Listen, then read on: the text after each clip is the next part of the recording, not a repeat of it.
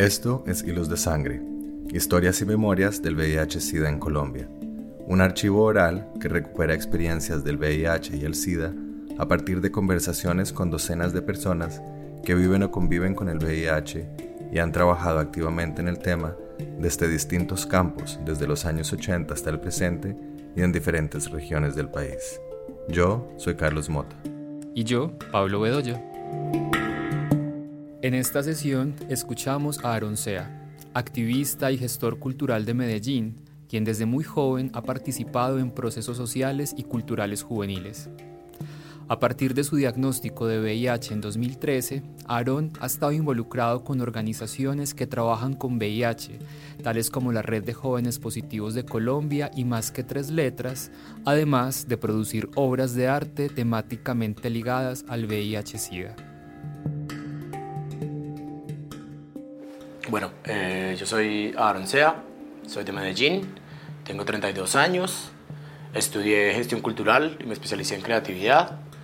Eh, ¿Qué más? Soy un intento de ciclista, eh, no como animales muertos. ¿Qué más? Vivo en el centro de Medellín hace más de la mitad de mi vida, porque me encanta el centro. y pues nada, trabajé mucho tiempo en procesos culturales, después me pasé como al tema del VIH. Eh, eso como en términos profesionales y ya en términos personales, pues nada, hace algunos años me he dedicado como a producir un poquito de, eh, no de arte, sino de piezas plásticas eh, en torno al VIH. Y actualmente pues trabajo para una fundación de VIH más que tres letras en Medellín.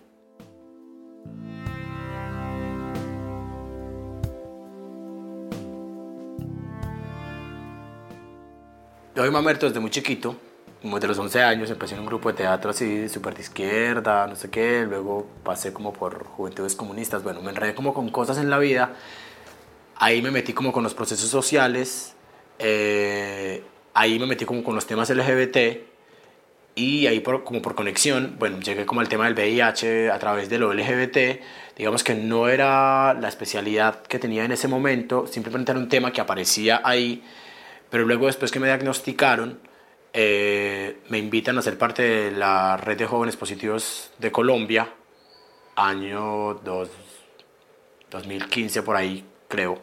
Yo fui diagnosticado en el 2013.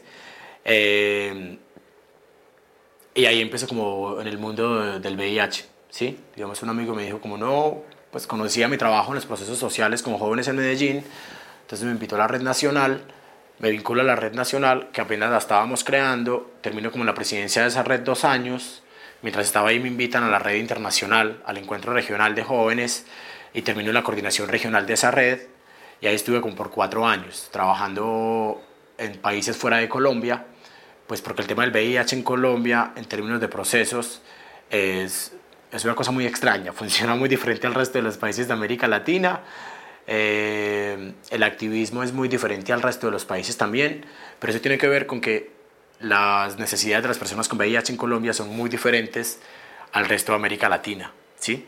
Porque finalmente tenemos un sistema de salud que en el papel está muy bien diseñado y funcionaría muy bien si la ciudadanía tuviera un control activo de eso. Y digamos, para enfermedades de alto costo, VIH, por ejemplo, funciona muy bien si lo comparas con otros sistemas de salud en otros lugares de América Latina. Yo que tuve la oportunidad de poder estar ahí, eh, sé que el de Colombia funciona muy bien. Es muy raro que en este país algo funcione bien y sobre todo cuando se trata de derechos, pero funciona. Entonces por eso como que cuatro años estuve, pues viví aquí, pero me la pasaba más afuera, como en talleres, conferencias, reuniones, como cosas. Y así llegué al, al VIH, por la invitación de un amigo a ser parte de un, grupo de jóvenes con VIH en Colombia.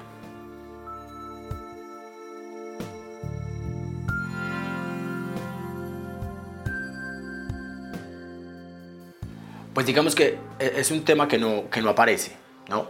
Digamos, el VIH todavía sigue siendo algo de importancia solamente para la gente con VIH y para la medicina, ¿sí? Digamos, el resto del mundo no, no, no habla de eso, ¿sí? Y no habla de eso porque finalmente todavía se cree que el VIH solamente es para los maricas, para las trabajadoras sexuales y para los drogadictos. Entonces es un tema que no aparece fuera de esa esfera de la gente con VIH y del tema de salud pública, ¿no?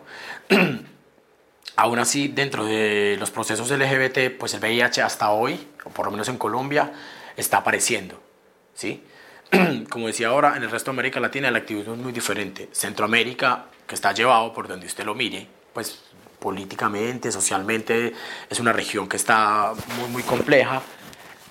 El activismo de VIH es supremamente fuerte, ¿sí? Pero claro, hay países de, de Centroamérica donde los retrovirales llegaron en el año 2000, pues 2000, estamos hablando de apenas hace 20 años, de una pandemia que estaba desde finales de los años 80, ¿no? Mediados. Eh, entonces aquí eso no es un tema de interés general. Entonces yo no escuchaba nada. Solamente cuando llegué como los procesos LGBT de la ciudad empecé a escuchar un poco, pero aún así tampoco es que escuchara demasiado. ¿sí? No, no era un tema que estaba ahí. Simplemente se metía como en el paquete de, de, salud cuando se iba a hablar de salud para personas LGBT. ¿sí? Pues si el VIH era como los temas de salud de las personas eh, LGBT, pues así como las enfermedades de transmisión. Perdón, las otras enfermedades de transmisión sexual, es decir, no había un enfoque claro o para hablar de VIH, sino que se metía en un paquete general de enfermedades, ¿cierto? Que le dan a los maricas. Eh, entonces, digamos que no era un tema que realmente yo estuviera hablando todo el tiempo, eh, solamente después de diagnosticarme, como que me metí ahí de lleno.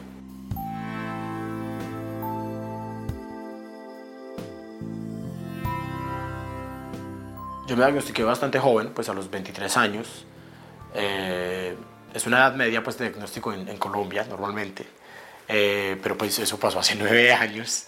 Eh, nada, yo cuando me diagnosticaron fue por casualidad. Fui al mar, que no me gusta, pero fui. Me pegué en la cabeza, me hice una cervicalgia y mientras me revisaban pues me encontraron un ganglio bastante grande. Entonces el médico como por descartar dijo, pues, este es marica, pues hagámosle el examen, ¿no? Pues tiene un ganglio inflamado, allá positivo. Como, bueno, está bien. Pues, nada, salí del laboratorio que queda a la vuelta de mi casa, caminé por la playa, me fumé un cigarrillo. Como, como dije, bueno, está bien, pues como tranquilo, obviamente llegué donde los amigos, obviamente uno llora, no sé qué, pero siempre he pensado como por qué yo lloraba, identifiqué que era pues como básicamente por dos cosas, ¿sí? Es como que yo, no, yo sabía que no me iba a morir, pues eso lo tenía muy claro, pero lo que pasa es que el VIH sí te puede restringir ciertas cosas en la vida, ¿no? Por ejemplo, yo pensaba irme del país apenas terminara la universidad, ¿no? Ahí ya había un corte en mi vida, pues por el tema del tratamiento, de los medicamentos, pues no puedo irme simplemente y ya. Eh, y lo otro era que yo no me había graduado de la universidad, pues todavía me, graduado, me gradué el año siguiente, ¿no? Entonces yo decía como, apenas tengo 23 años, no he terminado la universidad, ahora tengo VIH y yo me quería ir, ¿no? Entonces como que eso me pesaba un poco, eso me pesó por un año nomás, eh, porque ya después de eso como que casi que me dediqué a recorrer el mundo de cuenta del VIH, ¿no? Entonces como cambia esa preocupación que tenía antes de no voy a poder viajar porque tengo VIH, se transforma en viajar por el mundo, pues literal, ir a muchos lugares del mundo, conocer mucha gente, muchos procesos, por el VIH, simplemente por vivir con VIH. Bueno, y hacer un trabajo pues político frente a eso. Eh, ese fue como el momento cuando me, me, diagnosticaron. Yo tuve muy claro que no me iba a morir, porque ya sabía pues como todos los avances que habían, pero eso fue apenas hace nueve años y entre el día que me diagnosticaron y hoy los cambios en términos clínicos son abismales, pues son supremamente, supremamente grandes esos cambios, tanto que cuando a mí me diagnosticaron yo empecé tratamiento un año después, porque el protocolo médico decía que debías empezar el tratamiento cuando tenías, pues, mínimo 450 CD4, ¿no? Que está bien, pero eso es un riesgo muy alto que se corría, ¿no? Eso fue hace nueve años. Eso, digamos, es una diferencia. La otra es que en esa época no se hablaba de indetectable igual intransmisible, ¿sí? Y eso, pues, es una cosa que siempre ha existido porque es producto de los medicamentos eh, pero varios años después apenas los estudios salieron, entonces se viralizó lo de indetectable igual intransmisible. Hoy, por ejemplo, te diagnostican y si es posible esa misma semana empiezas a tomar medicamentos.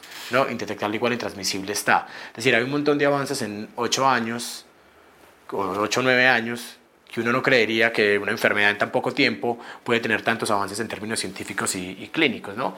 Entonces ya hoy es muy diferente, ¿sí? Yo sigo siendo joven, pues ya no tanto, pero sí. Eh, pero aún así, si un joven se diagnostica hoy, las diferencias son muy grandes entre él y yo sobre cómo el, el, el, diagnóstico puede incidir, ¿no? Antes del diagnóstico, no, no, nunca había tenido experiencia con VIH, solamente eso que contaba ahorita de conversaciones que salían cuando se hablaba de salud para personas LGBT, ¿sí? Pues porque también yo estaba en otro mundo, ¿no? Estaba en el mundo de los procesos de jóvenes, eh, era el mundo de las ONGs, de los procesos sociales, pero era otra onda que tenía que ver más con la producción artística, con procesos comunitarios, con defensa del territorio, con temas de identidad, con temas de género, ¿sí? Eh, pero como decía, es que eso no es un tema de importancia para, para la gente que no vive con VIH, ¿sí? Eh, y nunca ha sido y todavía no lo es, ¿sí? Digamos, hasta ahora están empezando como a, a juntar el VIH con otro montón de cosas con las que se tienen que juntar, eh, pero es que en esa época no, pues en serio, no, yo ni siquiera conocía organizaciones de VIH. Conocía gente con VIH, pero ni siquiera conocía organizaciones o trabajos que hicieran, ¿no? Entonces como que nunca hice nada directo con, con VIH.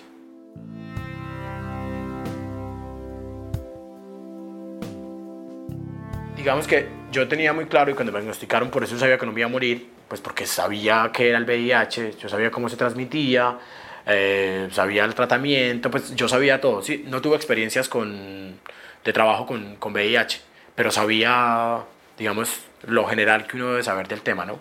Como trabajaba con procesos LGBT, pues, claro, muchas veces estaba en procesos de formación y cuando se llegaba al tema de salud o de infección de transmisión sexual, pues ahí estaba como esa información básica.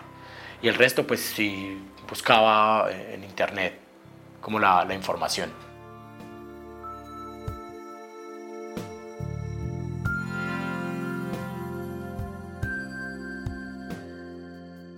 No, no, pues eso, eso, no le importa a la academia, realmente. Pues la escuela no habla de eso, las universidades mucho menos. Pues, insisto, es que no es un tema de importancia, digamos, eh, para la sociedad en, en general, que debería serlo, ¿no? Sobre todo ahora, pues somos un país con 50 millones de habitantes, con más de 120 mil personas viviendo con VIH, 120 mil diagnosticadas, ¿no? O sea, las que el reporte oficial que pasan por los registros oficiales de los sistemas de salud son 120 mil. Eso es una cifra bastante alta para un país de 50 millones de, de, habitantes, ¿no? Y que hoy la epidemia está concentrada no en personas homosexuales, sino en personas heterosexuales, ¿no? A ver si así de pronto empieza a interesar un poco. Pero aún así, la universidad, pues no, sí, como que en las universidades y en las escuelas hablan de infecciones de transmisión sexual eh, en general. Sí, pues es como, como si todas fueran lo mismo. Y no, no son lo mismo, ¿no? Son completamente diferentes todas. Pero las meten todas en el mismo paquete de, de las enfermedades de la gente que no usa preservativo.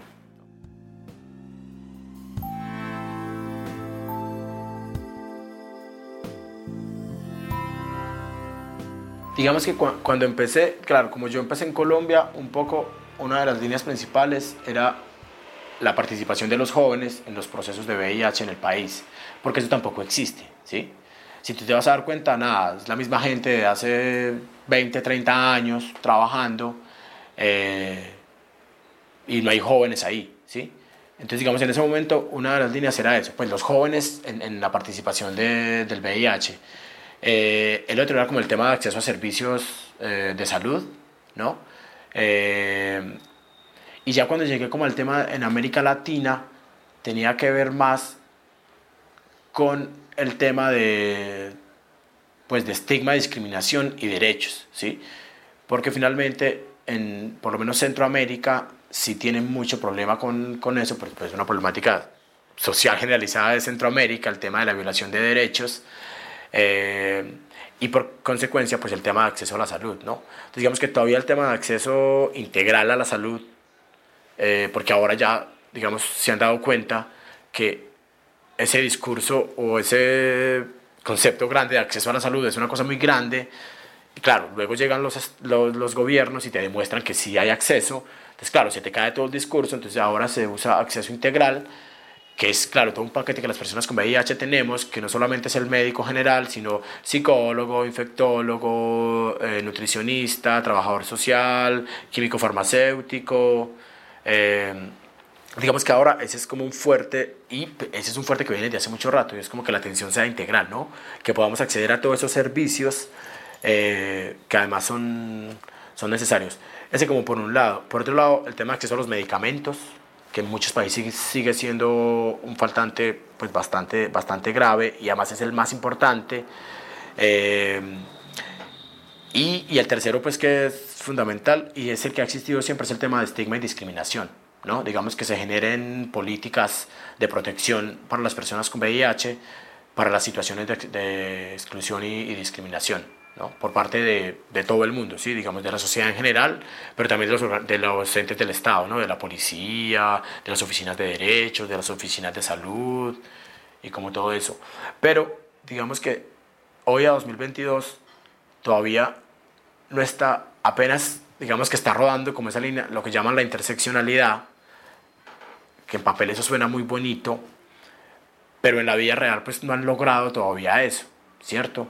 Y es como que todavía el VIH se lo siguen dejando al Ministerio de Salud, nada más, ¿no? No, pues el Ministerio de Educación tiene una responsabilidad, el Ministerio de Hacienda tiene una responsabilidad grandísima. La mayoría de fondos de VIH en los países de América Latina no son ni siquiera los gobiernos, ¿no? son fondos internacionales. ¿Por qué? Pues porque no hay una política, porque no se han preocupado por ir al Ministerio de Hacienda a meterlo al tema del VIH, sino que se lo dejan todo al Ministerio de Salud. Entonces digamos que hoy esa es una preocupación que, que está, es cómo, cómo, negociamos con todos los entes del Estado, eh, con todo el gobierno, para que el VIH esté en varias de las líneas de los gobiernos, ¿no?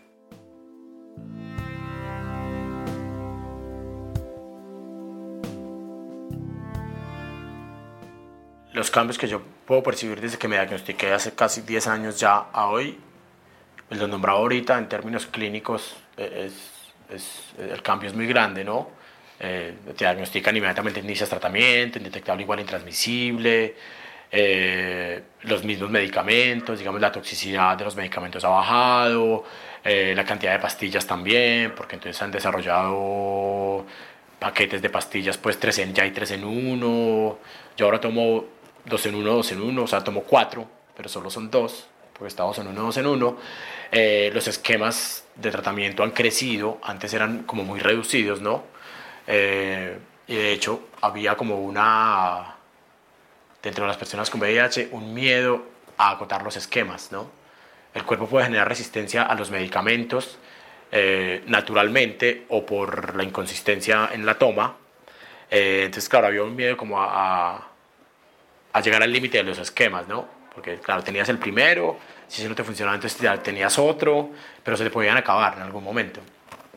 Eh, pero ahora ya, digamos, el abanico de esquemas para tratamiento de VIH es supremamente amplio, ya hay muchos medicamentos, eh, han desarrollado muchos medicamentos, eh, perdón, que la toxicidad es bastante baja, entonces eso hace que los cuerpos lo reciban mucho mejor. Digamos eso en términos clínicos. Y en términos sociales, pues indetectable igual intransmisible yo recuerdo que el lanzamiento de esa campaña la conocí en el AIDS 2020, no, en el AIDS 2018 de Ámsterdam, hicieron como lanzamiento oficial de detectable igual intransmisible, que era una investigación que venía de muchos años. Y recuerdo que por esos primeros años hasta los médicos no creían en eso, ¿no? Pues para los médicos era impensable que una persona detectable pues fuera intransmisible, ¿no? Que aún pudiera transmitir el virus. Pero ya hoy se convirtió también en, en, en una en el aprendizaje social, ¿no? Entonces ya muchos, muchos hombres homosexuales, pues, pues es mi experiencia sexuales con hombres, entonces ya saben ese concepto de indetectable igual es transmisible, entonces digamos, preguntan, ah, eres eh, indetectable, ah, sí, bueno, todo bien, sí, como que les da tranquilidad, ¿no? Eso es un cambio en términos sociales bastante interesante, digamos que la gente ya pueda entender un, un poco más de, de eso. Eh, pero digamos que todavía hay, hay, un montón de pequeñas cosas con el VIH que la gente no ha aprendido y tienen que aprender y es, si tú tienes VIH tienes más probabilidades de tener otra eh, enfermedad de transmisión sexual, ¿no? Y viceversa. Si a ti ya te dio gonorrea, si te dio sífilis, clamidia u otra, tienes más probabilidades de que te dé VIH también, ¿sí? Y eso es una cosa que la gente no entiende. Entonces, ahora, por ejemplo, con el PrEP, que es otro avance, ¿no? Eh, muy grande y que ya muchos países han adoptado dentro de sus políticas de salud el PrEP. En Colombia ya está. Eh, el PrEP solo sirve para el VIH, ¿sí? no sirve para nada más.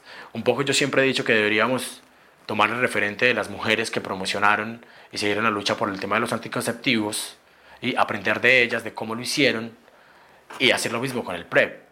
¿Sí? porque digamos ha sido un proceso muy lento de aceptación de los estados para, para, para incluirlo en sus, sus, planes de salud. Eh, pero básicamente la PrEP es eso, pues es, es, es, la pastilla anticonceptiva para el VIH, pero solo sirve para eso, ¿no? Con los anticonceptivos para el tema del embarazo está muy claro, solo sirve para eso, entonces ya lo aprendieron a usar. Pero con el PrEP no, porque entonces ahora usan el PrEP, entonces ya no usan preservativo, pero pues las otras enfermedades no tienen todavía PrEP. Eh, y yo tengo una teoría y es que en unos años eh, la crisis de salud pública no va a ser VIH, sino que va a ser un mix de enfermedades, ¿no? ya hay una supergonorrea por allá en Inglaterra que no la están curando con nada. Eh, imagínate ahora que la gente está tomando PrEP y no están usando el preservativo, entonces se va a juntar una sífilis con una gonorrea y una clamidia y se va a crear un nuevo, una nueva cosa que va a detener el mundo nuevamente, ¿no? Entonces hay, un montón de cambios que a veces uno, a veces piensa como, ¿por qué este cambio del detectable igual y transmisible? La gente lo entendió, pero no han entendido el tema de la PrEP, por ejemplo, ¿sí? Que solo sirve para una cosa, eh, entonces debes hacer la prevención combinada que llamamos dentro del trabajo de VIH, y es como PrEP, preservativos y chequeos, que es una cosa supremamente importante. Ah, bueno, y ese es otro cambio con el tema de los chequeos, y es que ahora más gente se está chequeando, ¿no? Ya más, la gente tiene menos miedo de irse a hacer la prueba, entonces ya más gente lo está, lo está, lo está haciendo. Eh, ¿Qué más? No, creo que hay un cambio que falta también y es que todavía sigue siendo asociado a, a personas gay, ¿no? Pues o a personas que, a hombres que tienen sexo con hombres todavía está asociado ahí. Yo siempre digo que efectivamente la prevalencia más alta es ahí, pues porque tenemos relaciones anales y pues por el ano es mucho más fácil y es un tema fisiológico, ¿no? Pues es, es un lugar del cuerpo muy débil, pues muy, muy frágil, que puede tener muchas laceraciones que hace que el virus se instale mucho más fácil o que se pueda pasar el virus mucho más fácil. Eh, pero aún así no debería seguir siendo una preocupación de las personas que tienen relaciones sexuales anales, ¿sí? Porque pues, vaginales también es, es muy parecido. Eh, y este es un cambio que, que, falta, ¿no? Cambiar el chip de pensar que solamente es para personas que tienen sexo anal.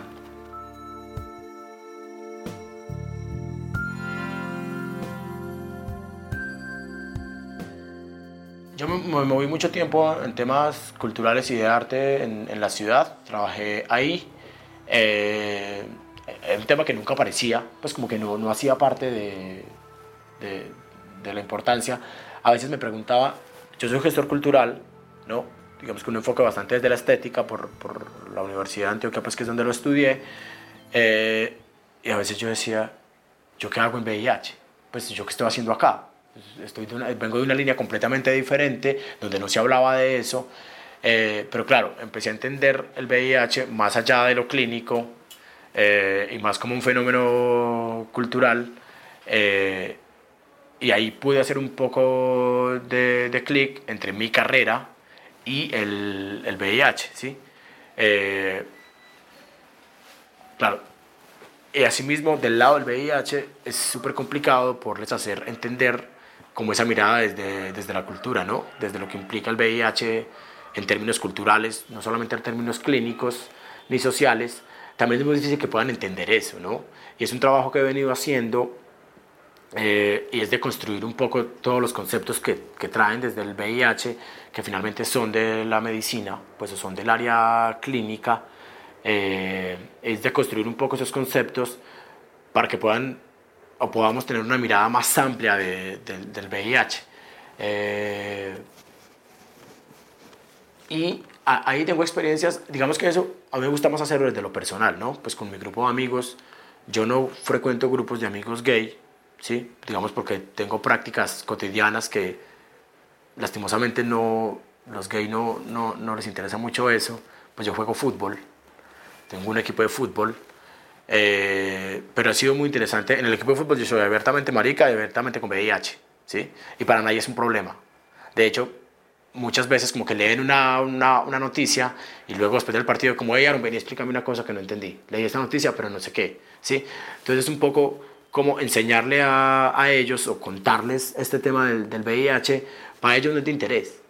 Pues en serio, para ellos sigue, sigue siendo la enfermedad de los maricas. Pero claro, cuando les traigo los datos, cuando les traigo la información, cuando les cuento historias de otras personas que digamos dentro de lo social y cultural se parecen más a ellos, a ellos les hace clic, ¿no? Eh, y esa ha sido un poco la manera para mí de hacer pedagogía sobre el VIH. Cuando me invitan a dar conferencias de VIH para población LGBT me da como pereza, ¿no? Pues es como... Porque a veces siento que también la, la gente LGBT o por lo menos los hombres gay se sienten un poco incómodos cuando se hace la asociación, ¿no? Entonces yo sí prefiero hablar con, con gente que no sea gay del tema eh, un poco para que, que, entiendan que no es solamente de los gays, sino que pues el VIH en serio es una cosa global en todos los sentidos. Pues es, es para cualquiera, en cualquier lugar del mundo, no importa con quién te acostes tampoco. Eh, y ya.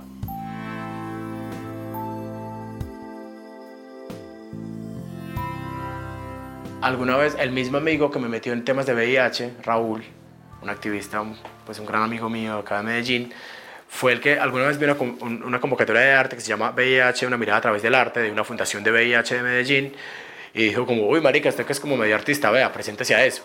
Y me mandó la convocatoria y yo me inscribí. Y había que hacer una obra, y yo siempre he guardado los empaques de los medicamentos, tengo toda la colección desde que empecé a tomarlos, y yo dije, ay, algún día voy a hacer alguna cosa con esto, ¿no? Así sea quemarlos.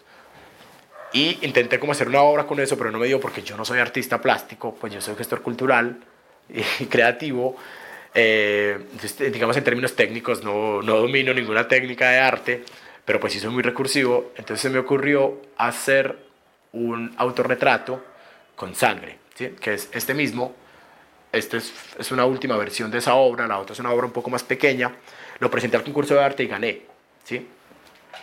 Eh, y ahí dije, como ve, esto está como interesante, se pueden empezar a hacer cosas. Luego me presenté a una, la especialización en creatividad en la colegiatura y para presentarme pues hay que hacer una audición inicial, entonces hice esta misma obra en vivo, pero pues en formato más pequeña. Eh, y yo no, no, yo no imaginé como el alcance que pudiera tener eso en términos del impacto ¿sí? Eh, no solamente visual, sino también como plástico, estético y de reflexión frente a la sangre y una persona con VIH y la creatividad. Y ahí empecé como a hacer cosas. Entonces el trabajo final de, de, la, de la cole pues es una obra de cuatro piezas en técnicas muy diferentes. Es básicamente un sancocho artístico porque como yo no soy artista y no tengo técnica, pues simplemente me pegaba como de cositas que sabía, ¿no? Eh, y ahí hice esa producción y pues con esa producción la tuve en exposición alguna vez en un centro cultural aquí en Medellín. Eh, y pues son cuatro piezas que funcionan de manera independiente, no tienen que estar juntas. Eh, una de ellas que es un video de instalación la presenté a una Bienal de Arte joven y quedó seleccionada para la Bienal. Eh, asimismo otro que es un juego de una pelota para jugar ponchado un virus. La Cole lo ha usado muchas veces para las conferencias, para hablar como de, cómo el VIH puede hacer parte de un proceso creativo o cómo es de la creatividad se puede hablar de. Entonces también lo han usado para eso. Eh, y ya, de resto las obras las tengo guardadas en el closet, ¿sí? Y uso como esa metáfora de sacar el VIH del closet cuando voy a exponer. ¿sí? Pues siempre que voy a, exponer o me invitan a algo, pues tengo que desarmar mi closet, porque tengo por allá súper guardado, y como sacar el VIH del closet y llevarlo a, a los espacios de, de exposición o, de conversación. Sí, eh, pues digamos que no me he dedicado como mucho a, a, la obra, porque esto requiere un montón de tiempo. Además es un tema muy específico. Entonces es un tema que no cabe en toda parte eh, y que a veces no encuentran la conexión para tener una obra plástica de VIH, digamos, con las líneas de reflexión que tienen y qué sé yo, justamente por eso, porque el VIH pues no es un tema de interés general.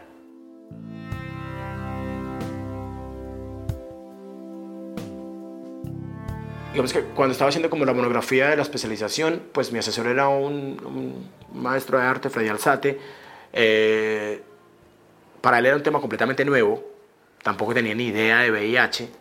Eh, y cuando empezamos a hacer como un poco el estado del arte, que era pues un estado del arte pequeño, eh, lo hicimos como a nivel local, a nivel nacional y pues a nivel como internacional. Y cuando empezamos a buscar a nivel local, pues bueno, no encontré nada, ¿sí? Por lo menos en las búsquedas de internet que hice o bibliográficas, pues no había nada. Y digamos que a nivel nacional encontré solamente una obra que fue la de Fernando Arias, que además es una obra supremamente vieja. Eh, digamos que era la única obra que si tú ponías en internet arte y VIH en Colombia, pues era lo único que aparecía, ¿sí? Seguramente porque es la única obra que abiertamente habla de, de VIH y SIDA para esa época. Al igual fue muy difícil encontrar información de él también, ¿sí? Es, la, información es muy poca, ¿sí? Encontré yo creo que unos dos o tres artículos bastante viejos que tampoco es que dijeran mucho sobre la obra, ¿no? Eh, de hecho, el artículo creo que lo hicieron porque él se presentó en una conferencia de SIDA en 1900 algo en alguna parte del mundo, presentó esa obra, pues fue una de las obras de exposición de la conferencia, eh, y supongo que por eso sacaron el artículo, ¿no? Pues porque un artista colombiano, hablando de un tema que para esa época era tan complicado, pues estuvo en el exterior mostrando la obra. Pues de resto no encontré nada más en, en Colombia, ¿no? Eh, sé que hay muchas cosas, pues ahorita fuera de cámaras hablábamos de eso, pero claro, efectivamente son cosas que no están circulando ni, ni en las galerías de arte, eh, ni en internet, ¿sí? Es decir, para el arte tampoco ha sido importante el, el, el VIH, no tiene que serlo, a pesar que muchos artistas viven con VIH, eso sí lo sé, muchos murieron de VIH, ¿sí? Digamos, el VIH y los artistas han sido un maridaje siempre desde que apareció, pero digamos que en términos plásticos en la escena pública nunca ha sido un tema de, de importancia, o por lo menos no de manera explícita, ¿sí? Quizás se hizo. En Estados Unidos sí, la corriente de arte y VIH fue muy popular en los años 90. Eh, de hecho, de ahí pues sí tomé como varios, varios artistas, por lo menos dos, eh, Ronatey y Nadine Nadine Holguín, no, no. Bueno, una fotógrafa que su hermano murió de SIDA. Eh, sí, que murió de SIDA y sí hizo un trabajo fotográfico muy interesante sobre la gente muriendo de SIDA en Estados Unidos. Y Ronatey, que hacía un, pues, un performático bastante heavy, sus performances en, en Estados Unidos. Eh, y eso fue un poco lo que, lo que encontré. Sí, tampoco era un estado del arte muy grande, así que tampoco me expandí demasiado. Pero sí, digamos en Colombia no encontré mucha información.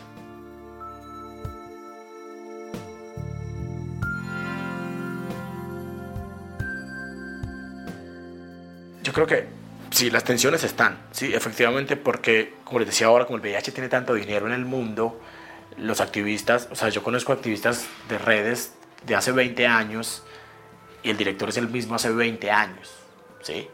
Eh, hay unos intereses económicos, por supuesto, y no está mal, pues uno no tiene por qué trabajar gratis. Yo no trabajo gratis, o sea, si no me vas a pagar, yo no te hago nada, pues porque no me interesa.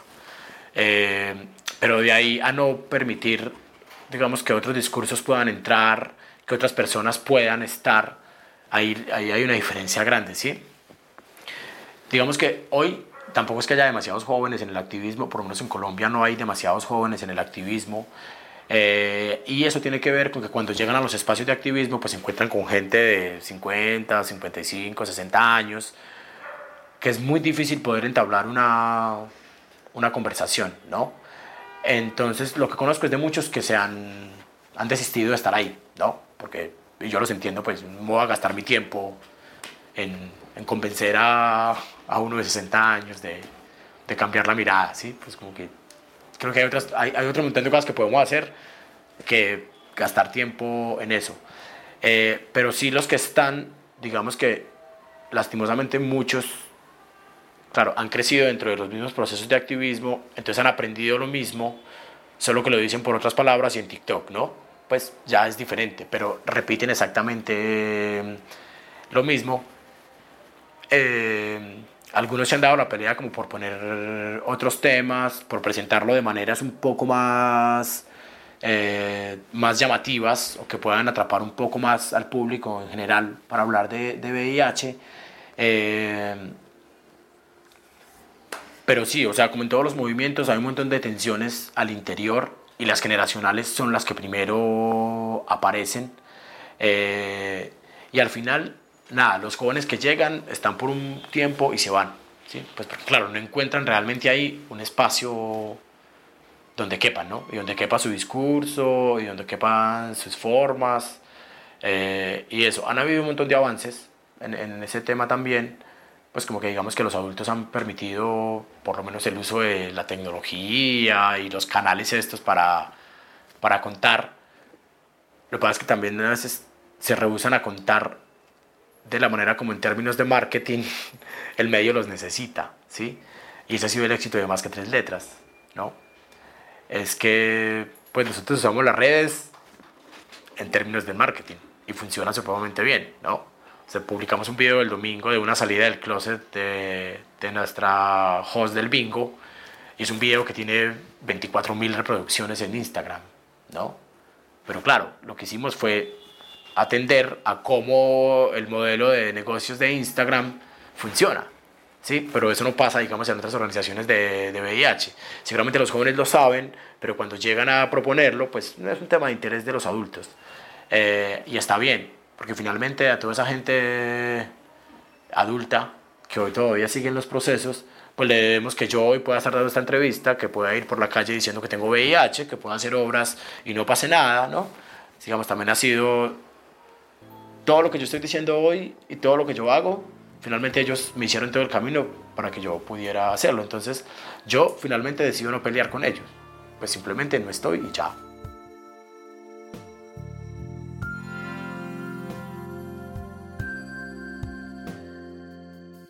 Bueno, más que tres letras, es una fundación de VIH de Medellín, es bastante joven, es del año 2019, fue creada por Camilo Restrepo y Miguel Ángel López, Cami venía a vivir en Estados Unidos y de haberse diagnosticado allá.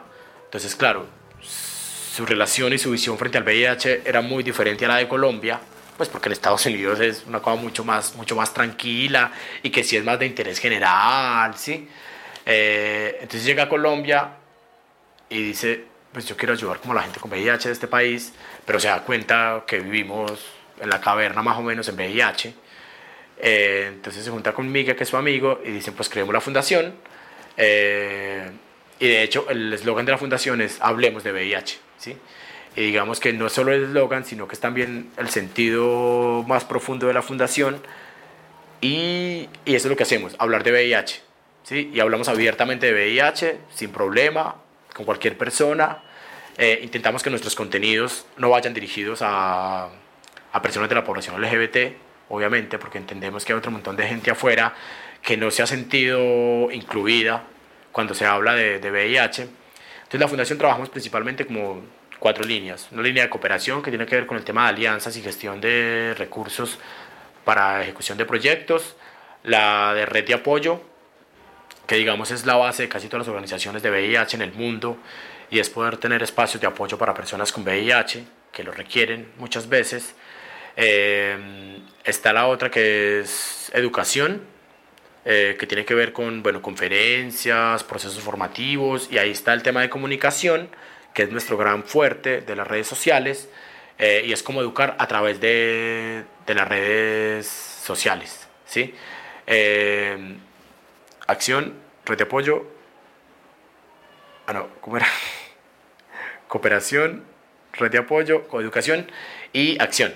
Y en las de acción, digamos que ese es otro plus de la fundación, y es que en acción tenemos como dos trabajos fundamentales, actividades de bienestar y actividades sociales.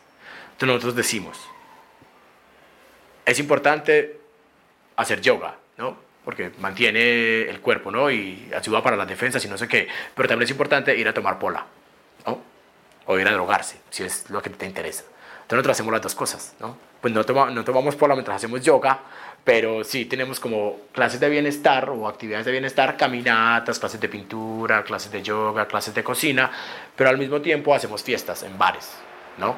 Eh, y lo que intentamos, en, digamos, en los eventos sociales es poder hablar de VIH. Entonces tenemos una cosa que se llama, eh, más que un bingo, y es un bingo drag que hacemos cada mes en un bar en el poblado. Eh, pues digamos, es, es, una actividad que nos permite recoger fondos. Eh, a la vez le propiciamos a la gente un espacio para encontrarse y tomarse una copa y hablamos de VIH. ¿sí? Digamos, un poco así funciona la, la fundación, eso es lo que hacemos en Más que Tres Letras. Digamos que somos la única fundación que en este momento no trabaja con recursos del gobierno ni local ni nacional. ¿sí? Yo particularmente desde que entré a la fundación. Yo particularmente desde que entré a la fundación fue como lo primero que dije, yo ve, a mí no me interesaría funcionar con recursos públicos del gobierno ni local ni, ni nacional, porque ya sé, yo, yo sé, pues estuve ahí muchos años, también trabajé en el gobierno algún tiempo de la ciudad y sé cómo funciona, ¿no? Eh, es demasiada burocracia para muy poco dinero para ejecutar las cosas, hay un control sobre la ejecución demasiado alto, entonces es un desgaste físico, emocional, financiero. Entonces nada, nosotros lo que hemos optado es por la financiación internacional. Hay una fundación que se llama Caring for Colombia, que apoya proyectos eh, sociales en Colombia y tiene una línea que es Caring for AIDS. Eh, entonces una línea específica para VIH y SIDA. Entonces digamos, ellos desde el año pasado tienen un financiamiento como por seis meses y con eso digamos como que sostenemos la, la, fundación. Ahorita estamos esperando la respuesta del segundo grant como para otros seis meses de financiamiento eh, y pues digamos que estamos intentando hacerlo un poco al estilo Estados Unidos y es a través de donantes. ¿no? En Colombia no existe esa cultura de donar, ¿sí? no, no es una cosa de la cultura colombiana, a los gringos les encanta donar mucho, pues ellos son felices haciendo eso entonces un poco queremos eh, optar por esa, por esa vía. Lo estamos haciendo en Colombia, eh, intentando invitar a la gente a donar, a que done lo que, lo que pueda. Eh, y pues también vendemos algunos servicios, entonces algunas campañas, digamos aprovechándonos de este crecimiento que tenemos digital, pues vendemos campañas en Instagram para laboratorios farmacéuticos, para IPS, estamos empezando conversaciones con la empresa privada de, de, la ciudad, como para hacer procesos de formación y temas de VIH y campañas. Eh, es un poco eso, es un modelo bastante raro para trabajar acá, eh, porque es un modelo basado en la inversión privada. Eh, y hasta ahora, digamos que va arrancando.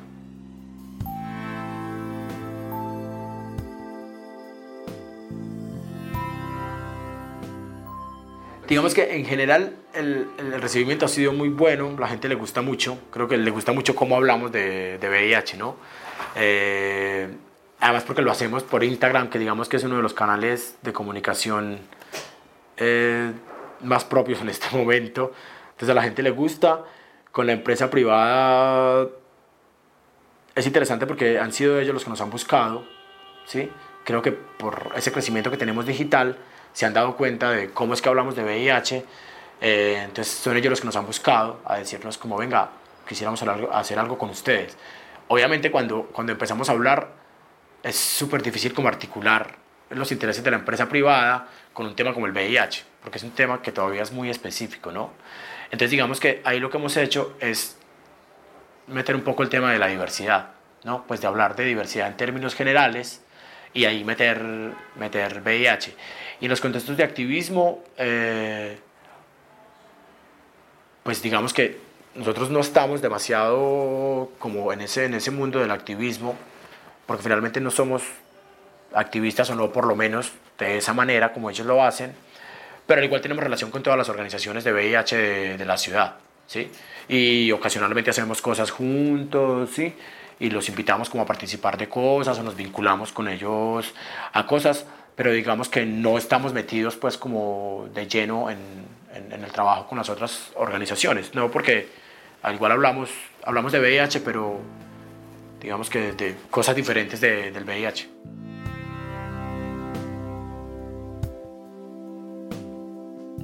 Pues digamos que principalmente, y eso es en todo el mundo, en Colombia la mayoría de organizaciones que trabajan temas de VIH, eh, digamos que su fuerte es red de apoyo, ¿no? pues tener como profesionales, psicólogos sobre todo, trabajadores sociales, tema jurídico, como para apoyar a las personas con VIH con, con esos temas, ¿no? que tienen problemas. Eh, hay otro par de fundaciones que se dedican al tema de los niños, ¿sí? de apoyar a los niños con VIH. Algunas fundaciones tienen como hogares de niños con, con VIH eh, y otras lo que hacen es todo un trabajo como de atención integral, pues lo que no va a hacer Estado, eh, de niños con VIH y madres con, con VIH. ¿sí? Y hay otras, la mayoría sí se dedican a eso, es al tema de pruebas. ¿Sí? Porque digamos en términos económicos, esa es una entrada importante para las organizaciones, porque son pruebas normalmente del gobierno que las canalizan a través de las organizaciones. Entonces es un contrato pues para realización de pruebas y campañas de, de prevención. Digamos más que tres letras, para nosotros eso no es un tema de, de interés. ¿sí? Pues como que las pruebas y el condón, pues de hecho nosotros raramente hablamos del condón porque también tenemos claro como que, ay, el mundo sabe que tiene que usar condón. Pues en serio, ese es un discurso que ya está anquilosado. ¿sí? Pues ya es un discurso bastante viejo, que no hay que perderlo, ¿sí? Pero todavía muchas organizaciones son muy, muy puristas con el tema de la prevención, entonces hay que usar preservativo y no sé qué, es como, marica, no, la gente decide qué hace, punto. Pues la gente sabe que la opción está. Eh, entonces digamos que ese es el foco un poco de las organizaciones en, en Medellín. Eh, ¿Qué más hacen? Nada, y hay otro par de organizaciones que sí se dedican más como al tema de la incidencia política. ¿sí? Se dedican más como a hacer el lobby, a, a intentar con el gobierno de la ciudad poder crear proyectos de, para el beneficio de las personas con VIH y eso.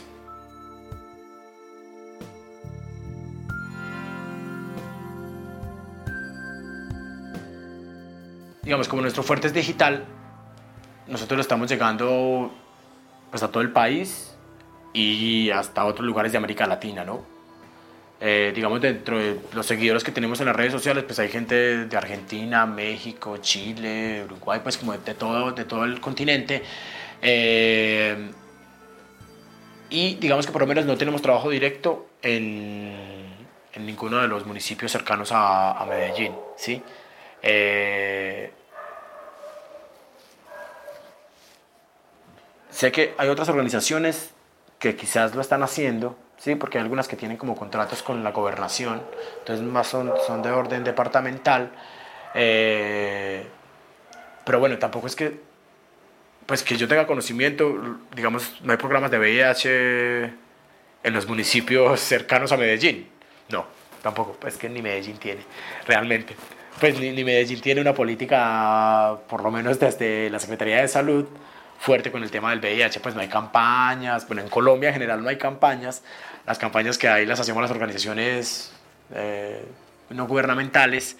Eh, entonces, así como no es de interés general para la gente, tampoco es de interés general para los gobiernos.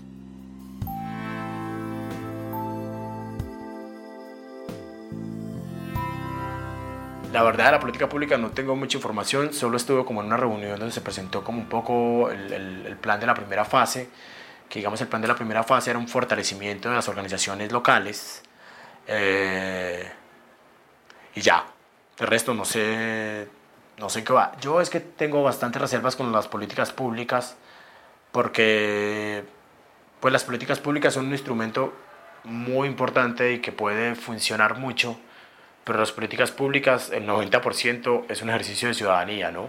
Y de control activo y de seguimiento. Y pues sí creo que este es un país que no, que esas cosas no le interesan, ¿sí? Entonces a veces pienso, se gasta un montón de dinero en la construcción de una política, la misma gente es la que está ahí moviéndola, pero después se les olvida que es un ejercicio realmente de control y veeduría ciudadana, ¿no? Entonces a mí cuando me invitan a cosas de ejercicios de políticas públicas, como hay otra política pública, en serio, pues ya paren. Medellín tiene políticas públicas como un hijo de puta, o sea, tenemos política pública para todo. Pero aún así tenemos un montón de deudas en términos de, de garantía de derechos y de bienestar para, para, la ciudadanía, entonces no sé para qué sirven las políticas cuando la gente no, no está encima de ellas, ¿no?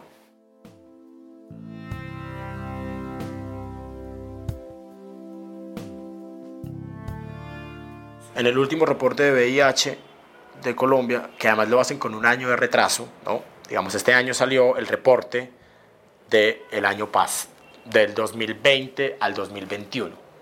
¿Sí? O sea, el corte del informe es con un año, un año y medio antes, ¿no? Ahí empezamos mal. Eh, eh, pues en ese reporte decía que la, la, la, prevalencia de VIH estaba más alta en personas heterosexuales, ¿sí? Es decir, ya no era la población LGBT o las poblaciones claves las que tenían la mayor prevalencia de VIH en, en el país. Entonces, si tú me dijeras en términos sociales, ¿quiénes son los más afectados? Pues esos, ¿no? Porque sobre esos sigue recayendo el estigma. Pero hay todo un grupo, y eso lo descubrí como cuando me diagnostiqué, de mujeres cabeza de familia, ¿no? De mujeres de los barrios populares de la ciudad eh, que están siendo afectadas por el tema del VIH. Eso tiene todo, todo un sentido. Yo alguna vez en, uno piensa, cosas a veces. Eh, hice como una ruta de cómo llega el VIH a Santo Domingo, por ejemplo. Santo Domingo es un barrio en la colina del nororiente de la ciudad, donde está el primer metro cable. Pues es un barrio de, personas con recursos limitados, ¿no? pero entonces, ¿sabes? Una vez yo hice el mapa como cómo llega el VIH a Santo Domingo. No, pues es muy fácil. Primero baja el poblado, ¿sí? ¿Por qué? Porque el obrero, que es el que vive allá, que construye los edificios en el sur de la ciudad, baja el sábado al mediodía de su trabajo, que le dieron su cheque, pasa aquí a tres cuadras de mi casa, en la oriental con Pichincha, al frente del comando, cambia el cheque, tiene efectivo, baja unas cuadritas, se va para la Veracruz, a la zona de, de las prostitutas, las trabajadoras sexuales, se gasta un poquito de plata y luego vuelve a subir a la colina del otro lado, o sea, Santo Domingo donde vive. Su esposa no se puede negar a tener relaciones sexuales con su esposo, y menos sin protección, ahí llegó el VIH a Santo Domingo, ¿no? Es cosas que uno piensa a veces, algún día se me ocurrió eso, como, como, como una mujer de 55 años, con hijos, con un esposo de toda la vida, una mujer pobre, del barrio, ¿cómo putas puede adquirir el VIH esa mujer? ¿Sí? Así, esa, esa puede ser una historia, bueno, muchas historias deben ser esas, ¿no? Es una responsabilidad de los hombres, ¿no? Porque muchas veces esas son mujeres que son sumisas toda su vida, pues es como, como un denominador de una mujer pobre colombiana, nunca ha tenido sexo más que con su esposo, eh, y así es como pueden contraer el, el VIH, ¿no? Entonces, en términos sociales o en términos de lo que se habla, yo diría que son las personas gay pero en lo que está adentro, eso silencioso, son las mujeres. Las mujeres pobres, cabeza de familia, las que más sufren eso. Pues imagínate tú tener 57, 60 años, vivir con VIH y no poderle decir a tus hijos que tienes VIH. Eso debe ser terrible, ¿no? Pues yo, no sé qué es eso porque yo nunca tuve problema con, con que supieran que tengo VIH. Y en ese caso de las mujeres, es, creo que esa es una de las poblaciones que en este momento más está sufriendo con ese tema. Digamos ya los jóvenes hoy en día tienen más, más tranquilidad con el tema, entonces más jóvenes abiertamente pueden hablar de VIH o se lo cuentan a sus amigos cercanos, pero esas mujeres nada, o sea, solo sabe su médico de cabecera y ya está, no sabe nadie más.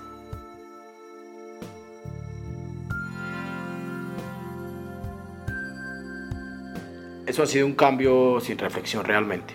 ¿sí? Simplemente, claro, hoy ya sabemos que la gente con VIH no se muere, ¿sí?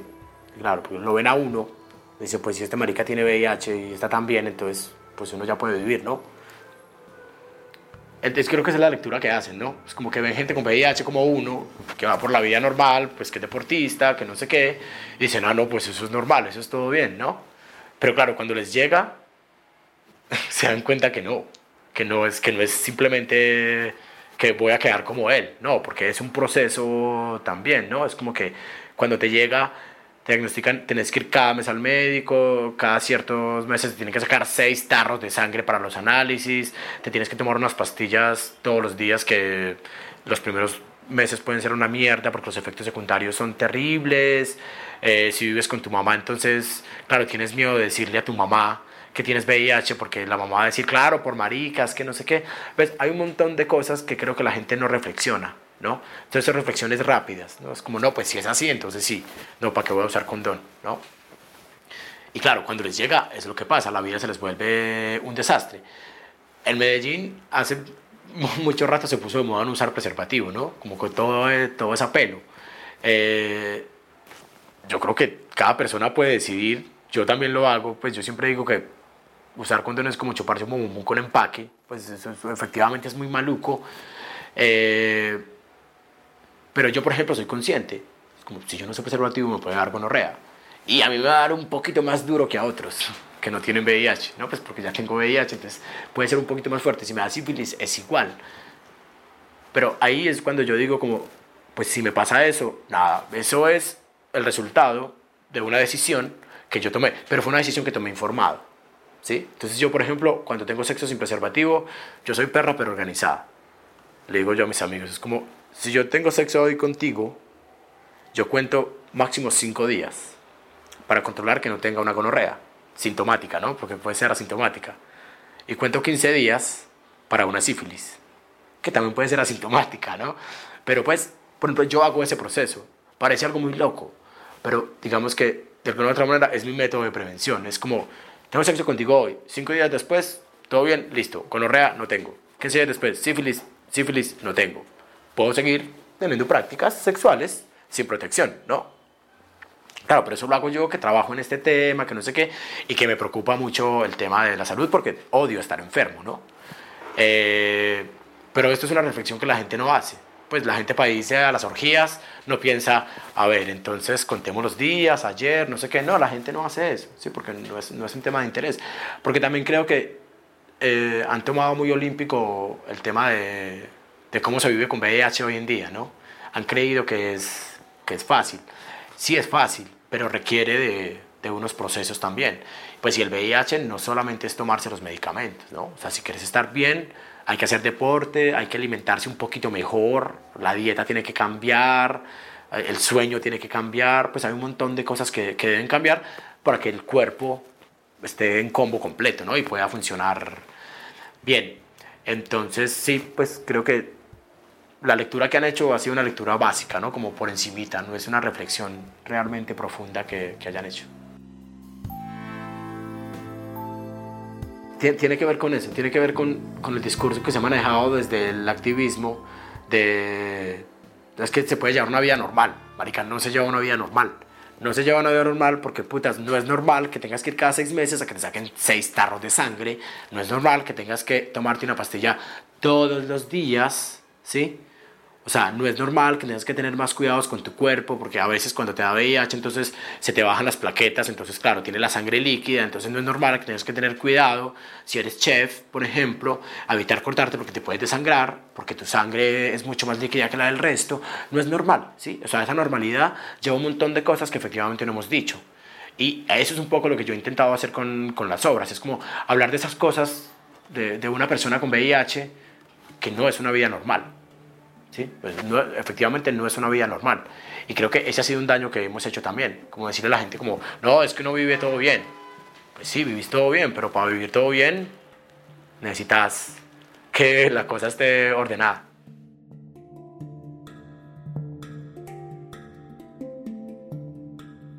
Hilos de Sangre, Historias y Memorias del VIH-Sida en Colombia, es un proyecto de Carlos Mota y Pablo Bedoya.